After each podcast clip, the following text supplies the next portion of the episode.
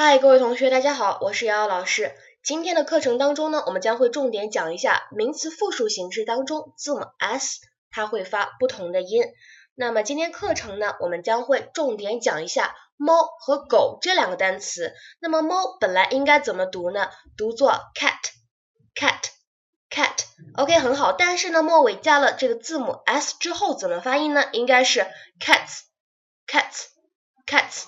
那狗呢，本来是 dog，dog，dog，dog，那么末尾加上了字母 s，变成了复数形式之后，如何来正确发音呢？应该读成 z 这个音，所以是 dogs，dogs，dogs。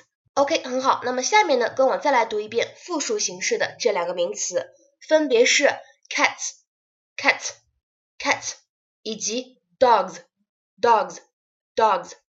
那么除此以外呢，在这边教大家一个短语，请听我来读一下这句话：It rains cats and dogs.